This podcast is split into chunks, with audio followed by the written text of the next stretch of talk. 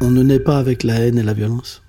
On la cultive, on peut cultiver l'amour. Aujourd'hui, je cultive l'amour. Et à un moment, j'ai cultivé la haine. Et donc, euh, à force, tu crées un personnage. C'est pour ça que je me retrouve en toi aussi, parce que tu as joué un rôle et moi, j'en ai joué un. Je, je suis pas un skinhead. Je sais pas à quel moment t'es parti euh, dans cet extrême-là, mais est-ce que si à ce moment-là, sur ta route, plutôt que d'avoir des mecs euh, skin de cette mouvance-là, t'avais eu euh, peut-être même des acteurs qui t'auraient dit tiens viens passer des castings avec nous, viens faire ça avec nous. Est-ce que t'aurais trouvé une identité, un effet de groupe là-dedans, ou ouais dans le sport, ou je sais pas. Est-ce que ça aurait pu être autre chose?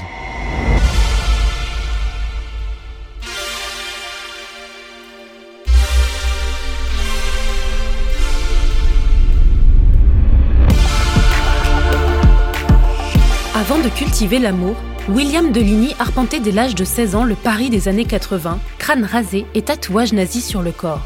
Cet ancien skinhead devenu moine bouddhiste s'est repenti de ses crimes et s'occupe aujourd'hui de ceux qui souhaitent sortir de l'engrenage de la violence. À l'occasion de la sortie du film Les Rascals, il a rencontré l'acteur Victor Metelet qui incarne Adam, un skinhead charismatique, violent et intégriste du Paris de 1984. Je suis Marie Sala et je dois vous prévenir, pour cet épisode, âme sensible s'abstenir. Stéphanie Chermont est allée retrouver William et Victor à l'hôtel Chouchou à Paris afin de discuter de bandes organisées, d'extrême droite, de violence, mais surtout du pouvoir fédérateur du cinéma. Hello Victor. Salut, salut Stéphanie. Hello William. Salut Stéphanie. Et merci d'être là tous les deux, dans cette chambre d'hôtel à Paris au Chouchou. Qu'est-ce que ça vous fait d'être là face à face? Est-ce que vous savez euh, ce qui vous attend un peu? À peu près. Dans les grandes lignes, disons. C'est vrai. Bah, disons que c'est toujours intéressant de, de, voir un acteur qui, qui joue un rôle qu'on a eu dans le passé, quoi. Cette rencontre entre vous deux aujourd'hui pour parler de cinéma et d'un sujet de société à travers un film, Les Rascals, est loin d'être éloigné de la réalité. On va échanger ensemble en partant d'un film coup de poing. Ok, j'ai tenté le jeu de mots. Les Rascals, c'est du talentueux réalisateur Jimmy Laporal Trésor. Une plongée violente et un récit bien corsé dans le Paris des années 80, entre gangs et surtout notre sujet, les skinheads de cette époque. Et on va même euh, raconter votre vie, ta vie, pardon, je te tutoie, William, d'ailleurs, Ouais. tu m'autorises Bien sûr. et aussi euh, le côté repenti de Mmh. cette vie qui est incroyable. Dans le film, Victor, t'incarnes Adam. Ouais. Euh, c'est un jeune étudiant à Assas, donc c'est une université, Ouais. qui se radicalise et qui devient un leader d'un mouvement skinhead. Tu peux m'en parler un petit peu? Euh, ouais, tu l'as dit, Adam, euh, il était élève à Assas, ensuite il est devenu chargé de TD, et il est euh, le leader de, de son groupe, alors groupe Skinhead, mais tu, tu m'arrêtes si je me trompe, mais Skinhead, ça veut un peu tout et rien dire, il y a des mouvements Skinhead de partout. Là, c'est une mouvement Skinhead qui est liée à l'extrême droite, au mouvement néo-nazi. Et, euh, et oui, Adam est le, le leader, ouais. William, on peut dire que tu es un ancien skinhead. Comment euh, tu, tu dis les choses? Bah ouais, moi j'étais là à cette époque-là, vraiment. Là, à un moment dans le film, on voit le café de l'UFAC. Bah euh, moi j'ai émergé en fait dans ma jeunesse et et je suis devenu un, skinhead à ce, moment-là. Ça s'appelait. euh, maintenant il y a différents noms quoi. On appelle Bonnet par exemple les néo-nazis, mais à cette époque-là, ça existait pas. C'est tout le monde était des skinheads. Alors euh, je mettrais quand même un, bémol dans le film, c'est que 84, c'était pas si radical que ça. C'était plus dans la rue quand même. On était plus des membres de gangs de rue quoi que des une bande organisée. Et dans le film, on met beaucoup l'accent sur l'organisation. Moi, j'ai pas connu ça. J'ai connu un collage ou deux au, au FN, par exemple, j'en- avais fait ça. C'est des trucs qui nous plaisaient pas forcément, parce que pour nous, euh, les FAF, c'était les bourgeois. Et nous, on était les enfants de la rue. Et donc, euh, on s'entendait pas vraiment. On était des gens qui foutaient le bordel, qui buvaient de la bière, qui faisaient des saluts nazis, des choses comme ça. Mais c'était plus dans un, un niveau de provocation que d'une compréhension profonde. Et euh, voilà. Donc, euh, c'est vrai que bah, j'étais obligé de me reconnaître dans le film, puisque dans ma jeunesse, euh, j'étais, j'ai beaucoup traîné dans ce café-là, quoi. Victor tu connaissais un petit peu euh, ce que c'était ou avant d'accepter le rôle ou alors vraiment tu t'es documenté parce qu'on rappelle, t'as 24 ans, Ouais. T'es encore tout jeune, allez, est-ce que c'est les années 80 à Paris, ça te parlait ou pas du tout? Alors je, savais qu'il y avait eu euh, une, mouvance à Paris dans les années 80 euh, liée à ça, mais euh, j'en savais pas plus que ça. Donc je me suis vraiment beaucoup documenté déjà pour les premiers castings, parce que je voulais pas arriver la fleur au fusil pour rencontrer Jimmy la, première fois. Déjà le scénario est tellement documenté que en le lisant, j'en ai appris beaucoup. Et ensuite, quand j'ai eu le rôle, euh, Jimmy, je me rappelle, m'avait envoyé un, un, lien YouTube en disant euh, quelques vidéos avant de démarrer le tournage. J'ai ouvert le lien et il y avait une vingtaine d'heures de vidéos. sur un peu sur tout, alors sur la vie à Paris dans les années 80 en général, mais beaucoup sur le mouvement skinhead et sur la, la couleur qu'il voulait que que je donne à, à Adam, même si euh, voilà, il n'était pas question de de copier euh, euh, un leader plus qu'un autre ou une personnalité plus qu'une autre, mais c'était juste pour me pour me nourrir. Et d'ailleurs, au fil de de ces vidéos là, pendant la prépa, mon algorithme YouTube a changé. Il y avait plus que des propositions de, de, de vidéos sur le sujet et j'étais tombé sur des, des vidéos de William. Et il y a une phrase, je me rappelle, qui m'avait beaucoup marqué. Tu dis, à cette époque, on sautait à pieds joints sur la tête des gens. Hmm. Et là, je m'étais dit, ah ouais, euh, j'avais déjà compris cette ultra-violence, mais cette phrase-là m'avait particulièrement marqué pendant la prépa, je me souviens.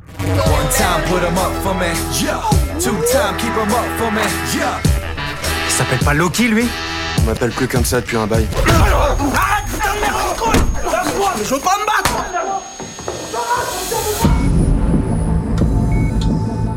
A déconné, Ricochet, le disquaire. T'es sérieux, là? Ton facho de merde, il m'a explosé la gueule quand j'avais 11 piges. Tu te rappelles pas? Ouais, mais c'est pas une raison. Il y avait écrit Rascal sur leur blouson. Celui qui a tabassé mon frère, c'était un arabe, en tout cas. Attends, tu l'as vu se faire démonter? Écoutez, je vois pas pourquoi cela serait raciste de dire que la délinquance est liée à l'immigration. Moi et mes potes, on va les retrouver, tes rascals de merde. Je vais être là. C'est vrai que c'est une époque un peu sadique, quoi. C'est une époque, il n'y a pas beaucoup de flics. Tu peux faire des trucs que tu pourrais plus faire maintenant. Et puis, euh, c'est comme un âge d'or chez les skinheads. Ça veut dire que bah, tu as des gens vraiment barrés, fous, quoi. Et qui sont prêts à tout faire pour avoir une réputation. Et euh, la violence, bah, faut aller dans les extrêmes. Donc, euh, moi, je me rappelle de scènes, ouais, c'est chaud. Hein. Coincer euh, un gars, lui mettre le- la tête euh, sur le capot, capot d'une voiture, puis tu sautes du toit à pieds joints comme ça jusqu'à temps qu'il qu'il presque qu'il meure, quoi, tu vois. Juste pour rigoler comme ça, c'est chaud, quoi, tu vois. Donc, euh, il y avait vraiment un danger avec ces bandes. Ça durait pas longtemps déjà. hein. Au bout de six mois, quatre mois, trois mois, tu te faisais virer. Il y en a qui tombaient en tôle, tout ça. Donc c'était des bandes un peu éphémères, quoi. Mais c'était super violent, quoi. C'est c'est un moment où euh, bah, on est emporté dans quelque chose. On n'est pas arrêté. On prend goût au sang. On, on ne jouit que de ça. Et voilà, c'est une ascension. C'est celui-là qu'on fera le plus. Et donc. euh, Il y a, l'effet de groupe euh, qui joue après dans la ah ouais. dans l'ascension de la, de la violence, où il y a un truc qui est aussi euh, euh, ancré en toi à cette période de ta vie où tu avais besoin de violence, toi perso. Et... Déjà, on, on ne naît pas avec la haine et la violence. On la cultive, on peut cultiver l'amour. Aujourd'hui, je cultive l'amour. Et à un moment, j'ai cultivé la haine. Et je me rappelle de ces séquences dans ma vie où il fallait tout que j'enlève la bonté, etc. C'était comme euh, une lâcheté. Et donc, euh, à force, tu crées un personnage. C'est comme euh, quelque chose, une imagination qui prend forme en toi. Et c'est tellement fort que les gens ont vraiment peur. C'est dingue. T'es tout petit et tout le monde s'écarte parce que t'as un regard de fou, t'as une démarche de fou. Les gens se disent mais c'est bizarre ce gars-là. Et c'est vraiment la rue, c'est un métier. Toi, par exemple, tu croises une bande de 10 mecs, bah au lieu de te barrer, tu ralentis, tu les regardes, tout ça, parce que voilà, il se dit bah il doit avoir quelque chose sur lui, etc. C'est tout un métier, quoi. C'est par exemple être comédien, c'est un métier. ouais. Il y a un Mais beau la- parallèle mais- là. Mais il y a un beau parallèle Ouais. avec ça. C'est pour ça que je me retrouve en toi aussi, parce que tu as joué un rôle et moi j'en ai joué un. Je suis pas, je suis pas un skinhead. Je suis un être humain bon et qui essaie de faire du bien. Mais à cette époque-là, je jouais un rôle. C'était pas moi. Et est-ce que tu crois que là, en l'occurrence, euh, c'était ce rôle-là euh, euh, du, skin Est-ce que ça aurait pu être n'importe quel autre rôle? Est-ce que je, dis n'importe quoi Mais moi, je, je sais que dans la prépa sur Adam, je me suis souvent posé la question, un peu ce qu'on vient de dire. Est-ce que ce mec, il a cette idéologie-là vraiment ancrée en lui et cette violence-là, ou est-ce qu'au fond, ce qu'il veut, c'est juste être leader d'un groupe Il s'avère qu'il a trouvé ça comme il aurait pu être capitaine d'une équipe de basket, et au final, son leadership, il l'aurait eu là, et l'effet de groupe, il l'aurait eu là et sa vie elle aurait eu une toute autre voie tu vois? Est-ce que toi ça se trouve si euh, si euh, je sais pas à quel moment t'es à quel âge à peu près t'es t'es parti euh, dans dans cet extrême là mais est-ce que si à ce moment là sur ta route plutôt que d'avoir des mecs euh, skin de cette mouvance-là, t'avais eu euh, des, des gars, bah, peut-être même des acteurs qui t'auraient dit tiens, viens passer des castings avec nous, viens faire ça avec nous. Est-ce que t'aurais trouvé une identité, un effet de groupe là-dedans, ou ouais, dans le sport, ou je sais pas, est-ce que ça aurait pu être autre chose? En fait, bien sûr, on cherche euh, le bonheur, on cherche à être quelqu'un. Avant tout, euh, entrer dans un gang, euh, c'est trouver une famille. Je me retrouvais pas dans la famille que j'avais, dans la cité où j'ai grandi, je me retrouvais pas.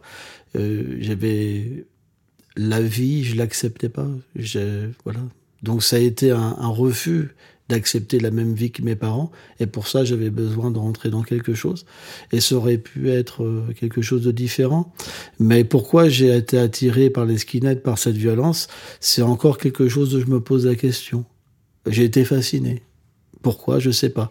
Euh, la fascination, c'est incroyable parce que moi, j'étais pas quelqu'un de violent comme ça. Bon, il y avait quand même une, graine. Bon, j'ai, je me suis fait virer de lycée, tout ça pour de la violence. Mais en fait, quand j'ai vu ces skinheads, bah, j'ai cultivé intérieurement leur haine, leur démarche, etc. Et je suis devenu euh, petit à petit un dingo. Puis quand tu rentres dans un noyau dur, en fait, au début, bah, tu rentres comme un suiveur. Et puis, bah, euh, j'ai eu la malchance ou la chance, je sais pas, ça dépend qui c'est qui va avoir la chose, euh, de, bah, de devenir euh, un- un- une personne du noyau dur et puis après vraiment une référence dans le milieu skinhead. Mais ça a pris des années. C'est comme une évolution, quoi, dans la haine, quoi. Et quand t'es dedans, t'as aucun recul sur euh, ce que t'es en train de, de vivre ou faire. Je- t'es, euh, tu te poses pas des. Tu peux pas, c'est comme une religion, tu peux pas. Tu peux pas, tu fais partie d'un groupe, le gars il t'a sauvé, tu le sauves, tu peux pas. C'est comme la guerre, tu peux pas. C'est de l'honneur, quoi. T'es pris, euh, t'es pris dans quelque chose euh, qui te dépasse, quoi. Deux skinheads arrêtés et écroués à Mont-de-Marsan dans les Landes. Il y a trois jours, ils ont frappé à coups de barre de fer et de manches de pioche un jeune beurre. Skinhead, ce terme paraît barbare, il signifie en anglais crâne rasé. Il est apparu il y a quelques années en France et a été importé, si j'ose dire, par de jeunes garçons proches de l'extrême droite et faisant volontiers le coup de poing. Ouais, bah, je défends mes idées, je défends ma race, quoi. Puis, euh, voilà, quoi. Je suis anti-con, anti-crouille, anti-nègre, anti-tout. Anti, bon, bah, euh, contre tous ceux qui font chier le monde, quoi. Principalement les immigrés. Est-ce que, euh, comme toi, William, petit, ça a été ce souvenir d'enfance qui a fait que tu as croisé ce chemin, tu avais ce regard? Est-ce que, par exemple, par amour, on peut intégrer ça? Par fraternité, par euh, ce côté effet de groupe, effet euh, d'appartenir et d'admirer et d'aimer On est fait pour adorer quelqu'un. On est fait pour... C'est la nature de l'âme, c'est la nature de l'être. Et donc, automatiquement, bah, on peut avoir cette fascination dans l'ignorance, dans la passion, dans la vertu, quoi, et même dans la transcendance.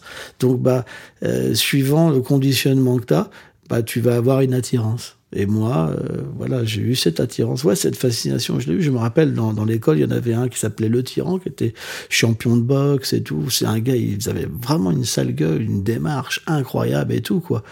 Et euh, bah, j'étais fasciné. Et euh, voilà, je, c'est quelqu'un qui, qui m'a pris sous ses ailes et, et je, je, j'ai commencé comme ça, quoi. Ça a été une fascination. hein. Qu'est-ce que t'en penses, toi, Victor? En tout cas, moi, ce que je me racontais pour Adam, c'est sûr qu'après, il y a la rencontre euh, avec Angelina, mais il est déjà skin à ce moment-là. Donc je pense qu'au bout d'un certain temps, les, actions ultra-violentes vers lesquelles il, va, il les fait, euh, il les entreprend par amour et il les continue par amour. Et au bout d'un moment, cette, relation qu'il a avec le personnage de, Frédéric, donc, euh, le, pousse à faire des, choses encore plus violentes qui, que ce qu'il aurait pu faire à la base, simplement avec son idéologie, il va encore plus loin. Euh, mais je pense que l'entrée dans un mouvement de ce type, c'est plus par euh, manque d'amour, recherche d'amour que que par amour, parce que alors déjà un manque d'amour euh, propre, et puis et puis la recherche d'amour, pas forcément au sens amoureux et couple du terme, mais quand quand tu parles de, du, du tyran, ce boxeur-là, c'est c'est j'imagine c'est un, un mec qui qui t'impressionne de la même manière que quand comme quand t'es en sixième et t'as envie d'être euh, dans l'équipe de foot des troisièmes. Il y a ce truc-là, t'as envie qu'il qui t'adoube, quoi. Donc euh, j'imagine qu'il y a cette, euh, cette, euh, cette recherche d'amour-là qui est forcément le moteur de, de tout. De ça comme de, de pr- presque tout ce qu'on entreprend dans la vie, si ce n'est absolument tout. On en parle, euh, Victor, de ton look euh, dans le film? Ouais. T'es un, alors on se connaît pas assez, mais j'ai l'impression quand même t'es un vrai gentil. euh, c'est drôle d'ailleurs dans le film, ton personnage s'appelle Adam. Hmm. Adam, ce côté euh, angélique, et finalement, euh, bah, c'est le leader d'une extrême violence. Ça, ça passe par le physique, par l'action. ça passe par un peu un peu tout. Mais c'est sûr que quand j'ai su que j'allais interpréter ce rôle, moi j'étais super content dès le début parce que dès la lecture du la première lecture du scénar, je me suis dit qu'il y avait une expérience de jeu et, d'acting euh, forte à vivre à, travers ça. Donc j'avais vraiment envie de le faire.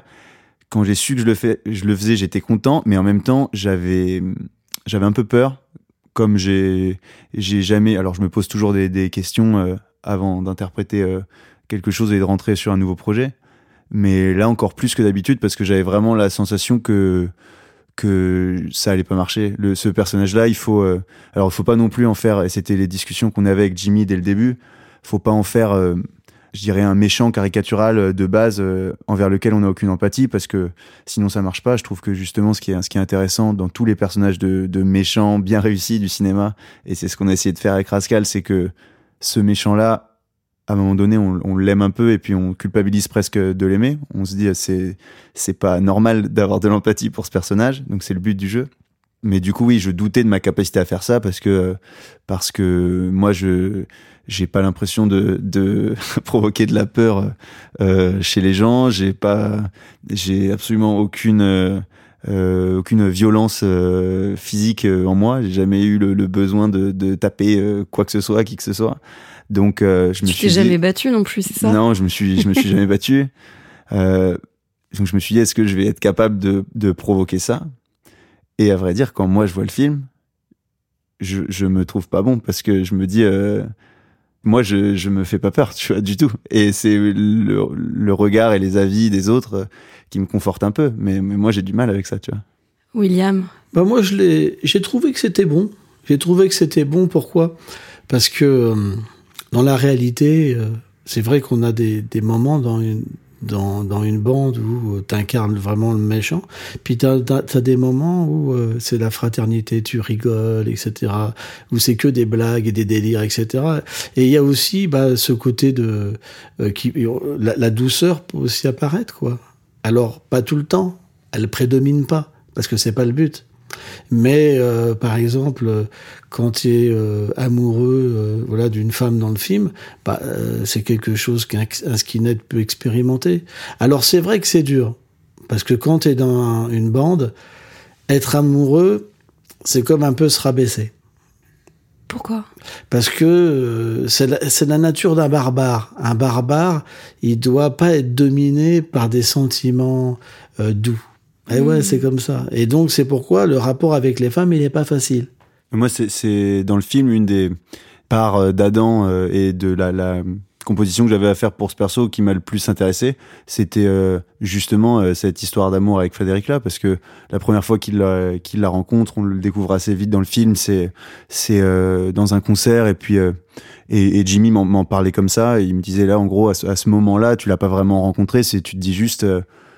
Une de plus quoi. Comme celle d'hier comme celle de demain une de plus que tu vas taper un soir et c'est réglé et il y aura il y aura pas plus euh, pas plus que ça et, surtout euh, presque surtout pas de, respect ou de considération parce que justement dans dans au sein du groupe de potes ça serait mal vu et euh, ensuite c'est quelque chose qui qui le dépasse parce qu'il tombe il tombe fou amoureux de cette fille là et et, et c'est là qui c'est là que sa trajectoire devient devient encore plus intéressante à mes yeux Le film il se situe dans les années 80 à Paris. Il nous apprend que la ville était régie par euh, les skinheads. On a l'impression de ça. Est-ce que tu, on peut revenir là-dessus sur le côté rue aussi? Est-ce que ça reflète bien l'époque? Ah ouais, tout à fait. En fait, euh, moi personnellement, dans la réalité, euh, euh, toutes ces années, j'ai pas vu de bande opposée. hein. Par exemple, les chasseurs de skins, tout ça, j'en ai pas rencontré. On se retrouve dans des circonstances, je pense, où, par exemple, quand on traînait au, au Luco, où euh, Jardin du Luxembourg, Ouais, dans le c'est 6 ça, à Paris, ouais. Et euh, il y avait aussi une boutique euh, de disques qui s'appelait New Rose à l'époque, quoi. Et là, on, on, on- on a beaucoup massacré de gens, vraiment. Je parle de massacrer, hein, hein. Et il y a cette violence, cette haine extrême. Maintenant, on se retrouve euh, dans des bandes organisées, tout le monde est blanc. Moi, à mon époque, il y avait des blacks, il y avait des juifs dans la bande, il y avait des Iraniens, des Turcs, etc., des- Chinois, tout. Donc, voilà. Ça, c'est la bande néo-nazie. C'est pour te dire que c'est n'importe quoi. Et puis après, on avance dans les années euh, 86, où ça commence. Il y a euh, une vague idée de, de, de white power vraiment Où ça commence à être un peu plus Voilà, théorisé, quoi. Voilà, Ouais. où, où il y a vraiment une, une, une sorte d'idéologie où on veut plus être avec des gens de couleur, etc. Donc moi j'ai commencé à, à connaître ça. Moi j'étais, je faisais partie du, du Nazi Clan à cette époque-là. J'étais un, un des membres du Nazi Clan. Je t'habillais tout en noir avec des, des tatouages néo-nazis, tout ça. Mais je dirais que l'évolution de cette idéologie, elle n'est pas fondée parce que je connaissais rien sur le nazisme. Je connaissais rien. La preuve, une fois, euh, je suis invité euh, chez un bourgeois, euh, Faf, toi. Faf, tu peux nous dire ce que c'est un, un fasciste, quoi. Fasciste. Il commence à me faire voir des, des photos de camps de concentration, de, de gens qui sont Wow. squelettiques, tout ça. Il rigole. Et moi, ça me choque. Ça me choque. Et pourtant, je suis habillé comme ça. Hmm. En fait, qu'est-ce que c'est la haine? C'est simplement, t'as un look et les gens t'aiment pas. T'as de plus en plus de haine, de plus en plus de haine. J'aurais eu un ami, j'aurais quelqu'un qui m'aurait aimé. Par exemple, à un moment dans le métro, je me rappelle dans le métro parisien, moi je prenais quatre places à moi tout seul, je regardais tout le monde, tu vraiment, euh, ah, tu vois, c'est la haine. tu. Ouais. Et euh, il y a un maghrébin qui vient à côté de moi, euh, une personne, je sais pas, 50 ans, quelque chose comme un père, tu vois. Il me dit, je peux m'asseoir à côté de toi. Alors je, le, je me pousse, tu vois. il me dit, mais pourquoi t'es habillé comme ça Pourquoi tu fais ça? Comme quelqu'un qui m'aimait. Et ben j'étais désarçonné, je, je- Mm. euh, désarmé. Je pouvais, je pouvais même pas répondre. Ça me mettait des états de choc. Alors, je vous apprendrai un jour. Euh, alors Oui ou non? À ton avis Ah non. tu demandes C'est clair que c'est plus facile quand c'est des tons, ça. Ouais, mais en attendant, je suis le seul qui a des couilles ici, mon petite gamine. T'as combien de râteaux cette semaine? Oh, toi, tu vas pas t'occuper de ça, hein, tu vas nous parler de Sabine. Oh, mais les gars, arrêtez. On n'a rien à foutre d'elle. En plus, euh, c'est ça. toi qui essaie de la faire. Hein Pourtant, elle arrête pas de le bâcher. Parce que ça, Rico, il joue l'usure. Ah, ça Foutez-vous de ma gueule, bande de clochards. Qu'est-ce qu'il y a, toi Tu fais de l'effet, petite connasse Oh, Rico T'as les boules ou quoi Je sais pas ce qui me le vu. Oh, comme ça. Oh, t'énerve pas, gamin. Allez. Et du coup, ce qui t'a fait sortir de ça, c'est parce que progressivement, euh, les, gens de ton entourage euh, qui étaient dans cette mouvance-là sont partis progressivement, ou c'est parce qu'il y en a plus, comme ce, père euh, maghrébin, qui sont venus autour? Bah, il y a eu plusieurs causes. La, la première cause, c'est que le mouvement skinhead, ça devenait que des politiciens. Et nous, on avait connu le rock'n'roll, etc. Donc, on se reconnaissait plus dedans. C'était plus rock'n'roll. Ça veut dire qu'il y avait plus que de la politique, que de la haine avec des, des, gars, voilà. on- Alors, c'est sûr qu'on avait une, une réputation incroyable. Dès qu'on était autour de gens, on était adoré presque, hein, tu vois. Mais c'est surtout l'amour qui m'a fait capituler. Et je regardais autour de moi, il y avait que des gros euh, féroces, quoi, des gars Ouais. super féroces. Et je me disais, mais je me reconnaissais plus. Et donc, à un moment, bah, euh, ces sentiments de bonté, ils ont tellement pris place en moi que je pouvais plus assumer cette violence. etc. J'arrivais plus. J'arrivais plus. Et pourtant, je me baladais partout dans Paris comme ça. Les gens avaient peur de moi, mais au fond de moi-même, euh, j'en pouvais plus. Face à la haine, l'amour gagne toujours. quoi. Voilà, c'est ça. Pardon, hein, mais aujourd'hui, tu peux nous dire, euh, donc tu t'es repenti, etc. Et aujourd'hui, qu'est-ce que tu fais? Bah, disons que ça n'a pas été simple. Quand j'ai arrêté d'être skinhead, premièrement, c'est comme si j'étais sorti d'une prison psychologique. Hmm. J'ai j'ai redécouvert la vie. Je voyais des gens qui me qui avaient plus peur de moi parce que j'avais plus le même look, plus la même démarche, et j'avais plus envie d'être le méchant, mais d'être le gentil. Hmm. Mais euh, la réalité, c'est que tout ça, ça me rattrapait parce que les jeunes voulaient me, me voir. Je voyais des skinheads qui tapaient des gens devant moi, qui voulaient nous faire voir qu'ils avaient pris la relève. C'était terrible comme truc. Ah Ouais, c'était chaud. Donc on, on, on, on avait vraiment la preuve qu'on avait semé des, mauvais, des, des mauvaises graines, quoi, quelque part. Tu comprends, je veux dire. Et donc, euh, bah, j'ai senti que je pouvais pas m'en sortir tout seul. Et euh, la chance que j'ai eue, c'est que j'ai eu un pote qui était iranien, qui faisait partie de la bande qu'on appelait Sniff à l'époque. Et lui, il s'est tourné vers la spiritualité. Et euh, grâce à lui, j'ai commencé à, à, à méditer. Et cette méditation, ça m'a amené à entrer en moi-même et à voir que j'étais pas tout ça en fait. Et que je m'étais trompé profondément, que j'étais un être bon. Et donc, bah, ça m'a amené. Alors, ça n'a pas été facile hein, de sortir cette haine parce que j'avais des flashs. Euh, je suis devenu un, un, un moine Vaishnava, et euh, mais j'avais des flashs. Même des fois dans mon monastère, si quelqu'un me parlait mal, je, je, voyais tout un plan, coup de tête, parce que c'est que des. On, y en a une telle capacité de violence, tout est sous contrôle à l'intérieur. Tu vois, c'est c'est vraiment pas des facile. Des années plus tard, tu peux encore avoir ces réflexes-là. Non, maintenant c'est parti. Mais si tu veux, il a fallu que je verse vraiment des larmes j'en pleurais, tu sais, j'en pleurais parce que ça m'arrivait. Euh, et puis aussi des chutes de violence, toi. Alors pas quand j'ai été moine quand même, mais juste avant, où par exemple j'étais avec ma copine. Il y a un gars qui lui parle dans le métro mal, je le prends par la gorge, je le traîne, je vais lui éclater la tête, tout le monde est là. C'est une violence, les gens ils hallucinent. Hein. Oui. Ils sont comme ça, euh, choqués, euh, comme des images. Ah, la bouche ouverte, les yeux grands ouverts. Et moi, je me, je me, je, c'est le monstre qui sort, c'est le monstre. Et moi, je suis, et je dis, qu'est-ce qui se passait? Qu'est-ce qui s'est passé? Toi, je suis débordé. Ah ouais. Et puis, je me mets à courir comme avant pour échapper à la police et tout, alors que il y a la femme avec mon enfant juste là. Et c'est, mmh. c'est terrible. C'est terrible ce que tu vis, quoi.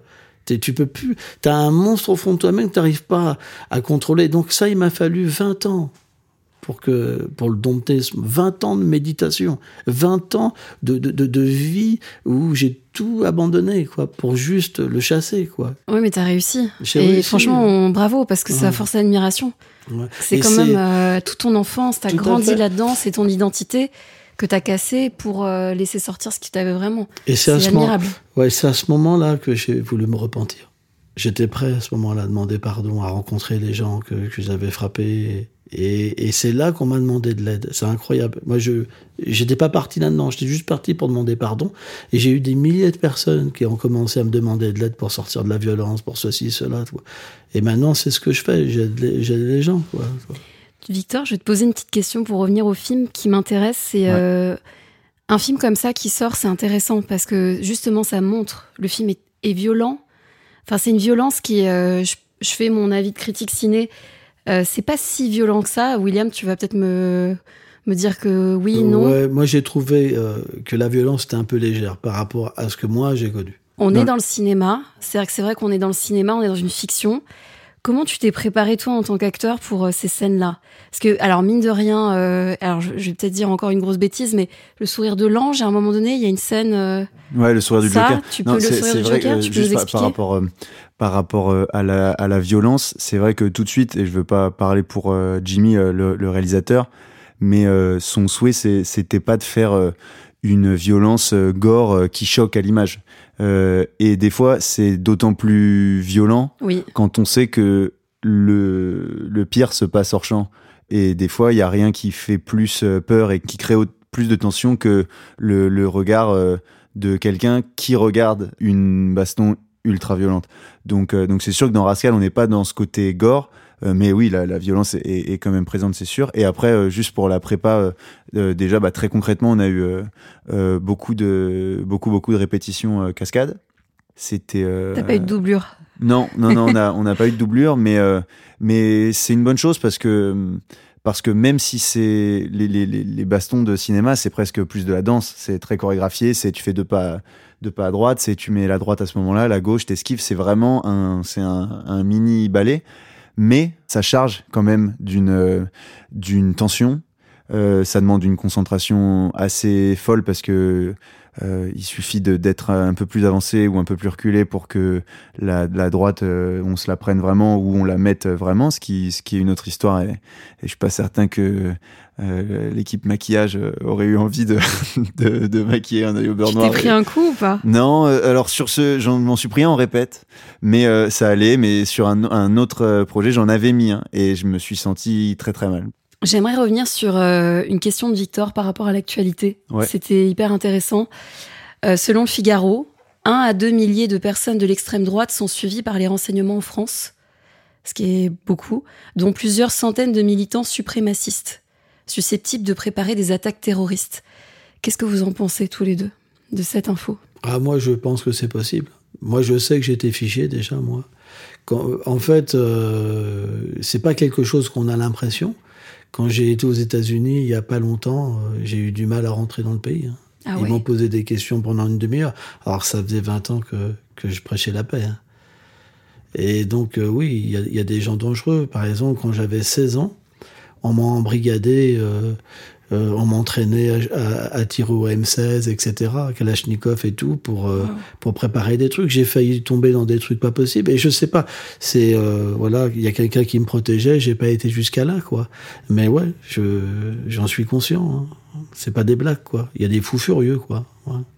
Et c'est pas forcément euh, des skinheads, c'est des gens qui vont manipuler les gens. Par exemple, je me rappelle d'un d'un professeur de boxe qui était un ancien parachutiste, etc., membre, etc. Et euh, bah, voilà, il nous avait euh, retourné le cerveau. Quand t'es bête et méchant comme ça, tu penses que personne peut te retourner le cerveau. Mais c'est tellement simple en fait. Il avait divisé la bande et après il nous avait commencé à, à nous faire tracter tout ça. Puis à un moment on s'est réveillé. Mais tout le monde peut être manipulé, tout le monde. Non, bah moi, c'est pour ça que je, je posais la question euh, à, William tout à l'heure là-dessus, parce que des fois, euh, certains articles qu'on peut lire en ce moment parlent de, de. Alors là, tu sortais un chiffre 1000 à 2000, mais il y a même des fois, il, il parle de, de certaines, certains événements qui mettent en cause 20 bonhommes, quoi. Et. Euh, et sur le papier, euh, 20 bonhommes, aussi violents soient-ils, ça fait pas forcément très peur. Mais c'est en, en, faisant mes recherches pour le film, et même c'est ce qu'on voit dans le film, c'est que c'est des, c'est des groupuscules. Et groupuscules, des fois, c'est pas plus que ça, que 10, 15, 20, 30 mecs, euh, mais qui, qui font beaucoup de bruit et, et qui, y a la, la, caisse de résonance peut être très forte malgré un, petit nombre. Donc, euh, euh, quand ces articles-là se répètent, c'est pour ça que je, je, demandais un petit peu si si on pouvait faire le parallèle avec euh, ce qui se passait au début des années 80, euh, avant euh, l'apogée entre guillemets de ce mouvement-là ou pas? Je pense que c'est quand même maintenant plus organisé, quoi. C'est ouais, ouais, une époque complètement différente où il pourrait avoir des attentats, des choses comme ça. À l'époque de mon époque, moi, euh, je me rappelle que des amis à moi, ils faisaient par exemple des grenades euh, fractionnées, par exemple avec du métal dedans, ou qui balançaient ça dans les salles de concert, des choses comme ça. J'ai vu, j'ai vu ça. Il y avait des fusils, tout ça, mais ça n'est pas, c'était pas organisé, quoi. Voilà, c'est pas, c'est juste, euh, voilà, des, c'est ponctuel, quoi. Alors que là, on, on, se retrouve ouais, avec des gars qui sont vraiment. Ils sont graves, quoi.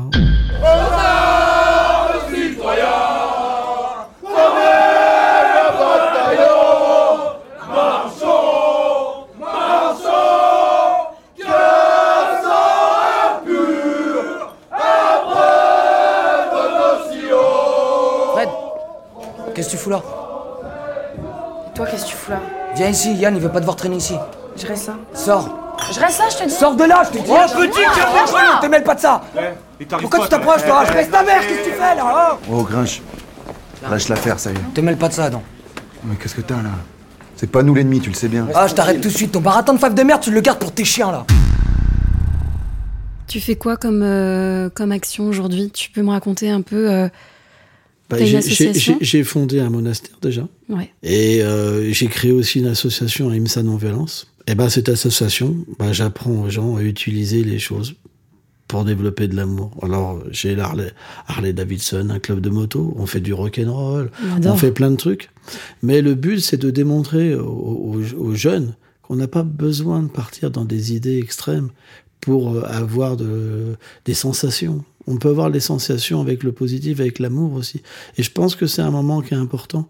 Alors, euh, c'est pas religieux, c'est euh, neutre, une spiritualité neutre, parce que quand même, il y a la méditation. La méditation, c'est important pour qu'ils entrent en eux-mêmes. Moi, c'est comme ça que je m'en suis sorti. Et tu vois un moment te décoller toute cette mauvaise idée, en fait. Et tu t'acceptes, en fait, d'une bonne manière. J'ai une petite question pour toi, Victor. T'as 24 ans. En quoi tu penses qu'un film, que le cinéma, il peut euh, bah, confronter la réalité. Tu vois, poser des questions sur ce qu'on est aujourd'hui, euh, nous replonger dans les années 80, comprendre ce que c'était, euh, ce qu'est un skinhead. euh. Bah, c'est une question que je me pose beaucoup, alors pour le cinéma en général et même à titre perso dans ce que je fais. Quand je fais une, série ou un film, est-ce que je le fais pour moi et ma petite personne ou est-ce qu'il y a vraiment est-ce que c'est quelque chose pour le bien commun, tu vois? Ce qui est sûr, c'est que tous les projets euh, n'ont pas forcément, j'allais dire cette prétention, mais c'est pas ça, même n'ont pas forcément cette cette vocation euh, d'élever ou d'être un miroir de la réalité. Ou, euh, mais peut-être que des fois, tu tu le disais, William, le fait de de repenser à certaines choses ou d'être mis en face de, certains actes que tu avais faits, t'ont fait prendre conscience de ces choses-là. Si on réfléchit un peu de cette manière, on peut peut-être euh, euh, se dire que que si euh, à l'époque, euh, peut-être que dans les années euh, 80, tu avais vu ce film, peut-être, euh, qui sait que tu aurais pu euh, euh, ça t'aurait amené un certain recul sur euh, la situation et sur ce que tu pouvais faire vivre à certains avec, euh, avec ton groupe. Peut-être que ça aurait changé les choses. On parlait de l'actualité qui pouvait résonner avec les années 80 en ce moment. Donc je pense que c'est un. Il y, y a presque un devoir euh, de mémoire là-dessus, tu vois. T'es sorti comment de ce rôle? Bon, déjà, t'es sorti sans cheveux, parce qu'on t'a rasé. Ouais, sans cheveux déjà. Mais euh, moi, je, je le disais tout à l'heure, j'essaye de créer euh, Adam pour qu'on s'y attache, euh, mais il y a quand même euh, un, un mauvais fond là-dedans. Et finalement, quand je le, je le quitte, il y a un petit manque quand même. J'aimerais bien, j'aurais bien aimé continuer à l'interpréter. Il y avait quelque chose d'assez jouissif à faire ça. Et, euh, et, et du coup, j'espère euh, que euh, le spectateur arrivera à sentir une, une, petite, une petite ambivalence et ne se dira pas simplement c'est vraiment la pire des ordures, euh, absolument 100% de, de cette personne, de ce qui dégage et de ce qui est en lui est acheté, tu vois. Ça résonne un peu avec la, réalité. Le mot qui revient chez vous deux, c'est le côté jouissif. Dans la violence, il y a de la jouissance. C'est de pas juger forcément euh, l'humain. Je vais peut-être peut-être pas me faire des amis en Oui. disant ça, mais de rester humain en fait, ça reste des humains. Bah, c'était euh, moi cette partie-là, elle est elle est traitée surtout euh, avec la relation avec Frédéric et euh, je pense que Jimmy a été très intelligent d'aborder euh, ce personnage et celui d'Angelina aussi euh, de cette manière-là, pas vouloir euh, en faire euh, des méchants bêtes et méchants euh, simplement. Caricature, Ouais, quoi. ouais. Moi, Ce que je voudrais dire, une chose, c'est que on peut percevoir le film de deux manières. Comme une prévention, mais quand on a une graine en nous de d'un enfant violent, ça peut amener à vouloir rejoindre un gang aussi. Mm. Moi, quand j'ai vu, par exemple, Orange Mécanique, à l'époque, euh, après, on a fait des trucs horribles, quoi, à- à- à- inspirés de ce film, quoi. Donc, euh, les deux peuvent être euh, présents. J'espère que euh, ce qui sort du film, c'est quand même plus aussi la- l'amitié et, euh, véhiculée par cette bande des rascals là.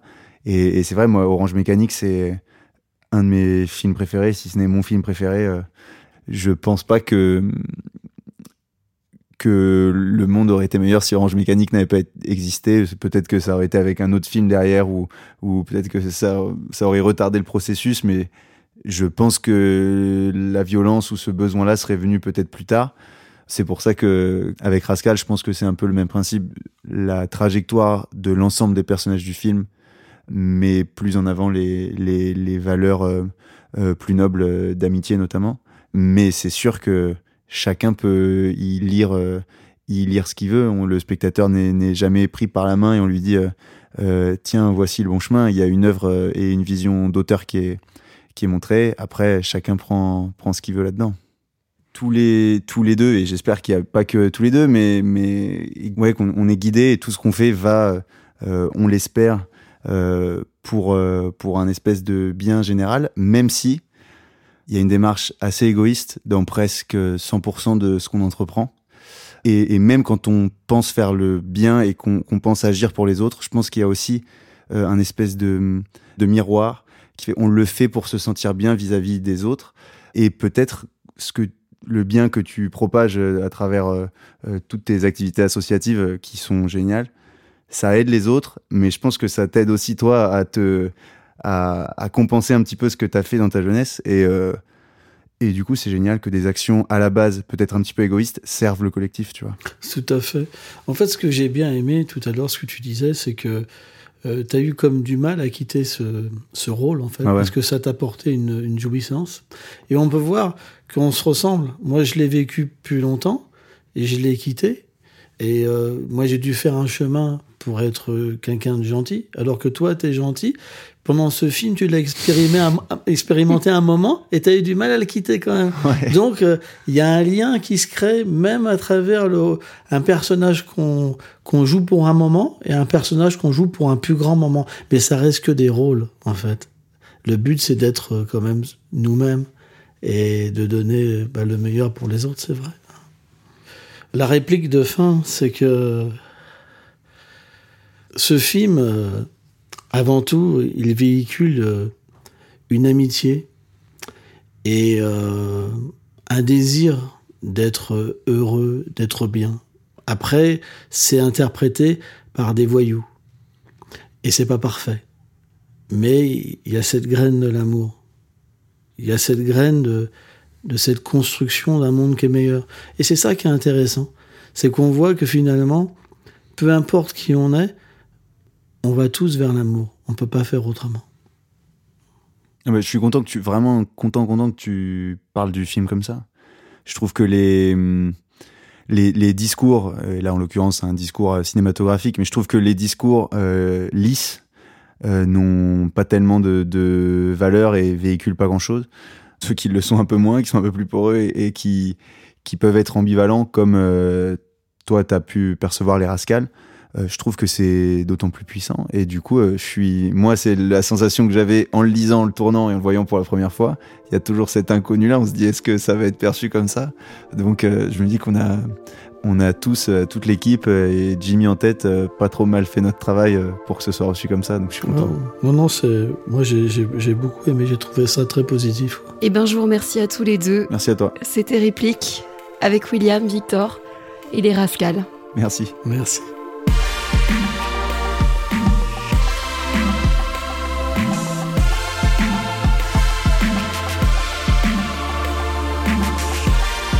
Vous venez d'écouter Réplique, le podcast de Canal+, qui fait tomber les murs entre la salle de cinéma et le monde extérieur.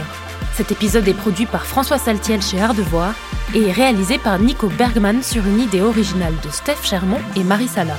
Prise de son de Sandrine Malon. N'oubliez pas de vous abonner à notre émission et à lui donner plein d'étoiles.